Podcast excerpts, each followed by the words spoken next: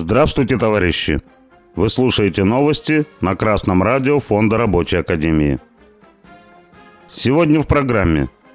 Приостановлена работа над законопроектом, который переводил бы иностранные предприятия под российское управление. Академик Глазьев выступает за решительные меры по завоеванию независимости российской экономики. РБК сообщает, работа по принятию законопроекта о внешней администрации по управлению организацией для иностранных компаний, которые ушли из России, приостановлена. 9 марта правительственная комиссия по законопроектной деятельности одобрила этот документ, позволяющий вводить по решению суда внешнее управление в организациях, не менее 25% которых владеют иностранные лица недружественных государств. Центробанк уже душит экономику России учетной ставкой в 17%, исполняя волю враждебных России стран и прежде всего США – вот теперь и Дума защищает компании враждебных стран. И опять, прежде всего, США. Какое трогательное единство. Вот короткий список мер, которые в данный момент защищают нашу экономику. Обязательная продажа валютной выручки предприятиями. Ограничение спекуляций валютой физлицам. Попытка перевести расчеты с враждебными странами на рубли. Закон о банкротстве приостановлен. На них приходится вдвое больше атак на нашу экономику. Физлицам уже можно спекулировать. Закон о конфискации собственности врага заморожен. Закон о стратегическом планировании, жизненно важный закон для страны, мертв. Россия выплачивает долги врагам. Так никто никогда не делал. Банкротство и закрытие заводов продолжаются, несмотря на крайнюю необходимость наращивать свое производство. Эти действия являются отражением жестокой борьбы в правящей буржуазии России. И пока не ясно, какая группировка победит. Ясно только, что пока рабочий класс в этой борьбе безмолвный зритель, толку не будет. Против всей судорожной неопределенности, трусости, продажности буржуазии, все равно какой, нашей или не нашей, должен стоять организованный рабочий класс. Необходимо именно сейчас забастовками, угрозами забастовок, итальянками, организацией боевых профсоюзов организацией городских советов рабочих, наращиванием численности рабочей партии России, заставлять буржуазии делать то, что выгодно рабочим. А то, что выгодно рабочим, выгодно всему народу, всей стране. В первую очередь надо добиваться увеличения заработной платы, сокращению рабочей смены, улучшению условий труда. Пока рабочие не добиваются этого, буржуазия вывозит и вывозит сверхприбыли, разоряет и разоряет заводы, доводя их до продажи на металлолом.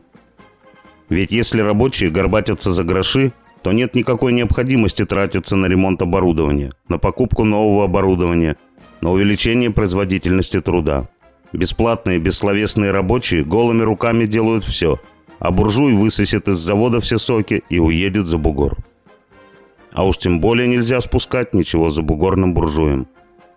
Ни минуты бесплатно, ни минуты задешево, ни минуты сверхурочно ни минуты с угрозой жизни. Вот текущие лозунги рабочего класса. Только так можно заставить буржуазию заниматься долгосрочным планированием. Только поставив буржуазию в клещи, когда снаружи на нее давит наш общий враг, а изнутри ей не дают спуску рабочий класс, можно вынудить их заниматься развитием производства. На телеграм-канале «Глазьев для думающих людей» размещена статья Сергея Глазьева специально для думающих людей.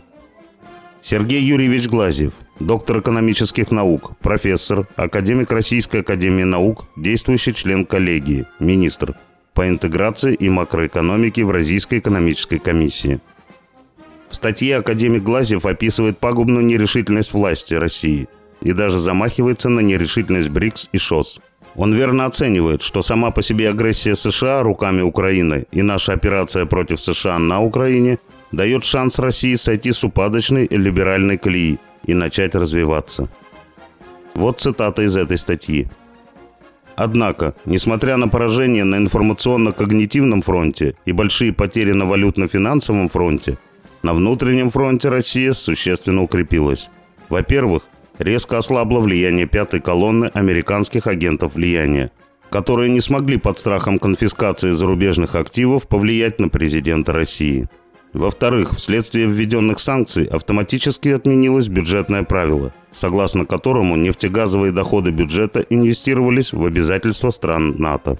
В-третьих, своими санкциями противник фактически прекратил вывоз капитала из России.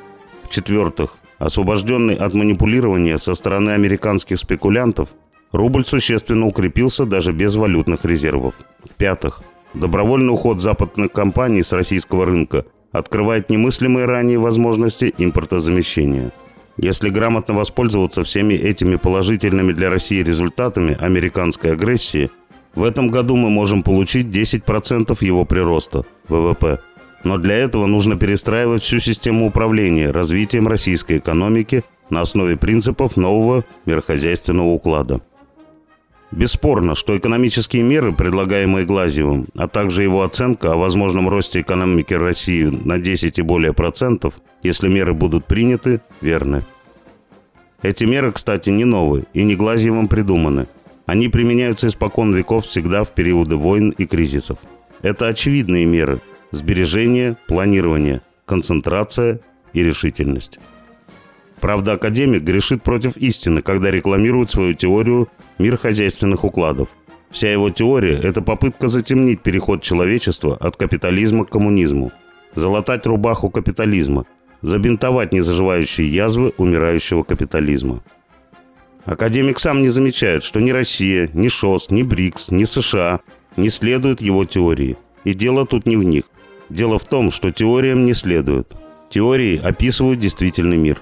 Если описывают верно, значит теорией можно пользоваться для прогнозирования, контроля, сверяя свои действия, не идут ли они поперек развития человечества. Очевидно, что мир хозяйственная теория – это мертворожденная попытка в очередной раз написать политэкономию без политэкономии, сводя движение миллионных классов к движениям отдельных личностей. Нам важно, что среди теоретического пустословия видный академик пропагандирует и совершенно правильные вещи – Действия по долгосрочному планированию, по изгнанию агентов врага из власти, по расширенному капиталовложению в экономику России, как и другой буржуазный экономист, также сводящий экономику к психологии, Михаил Леонидович Хазин. С вами был Беркутов Марк. С коммунистическим приветом из Малой Вишеры.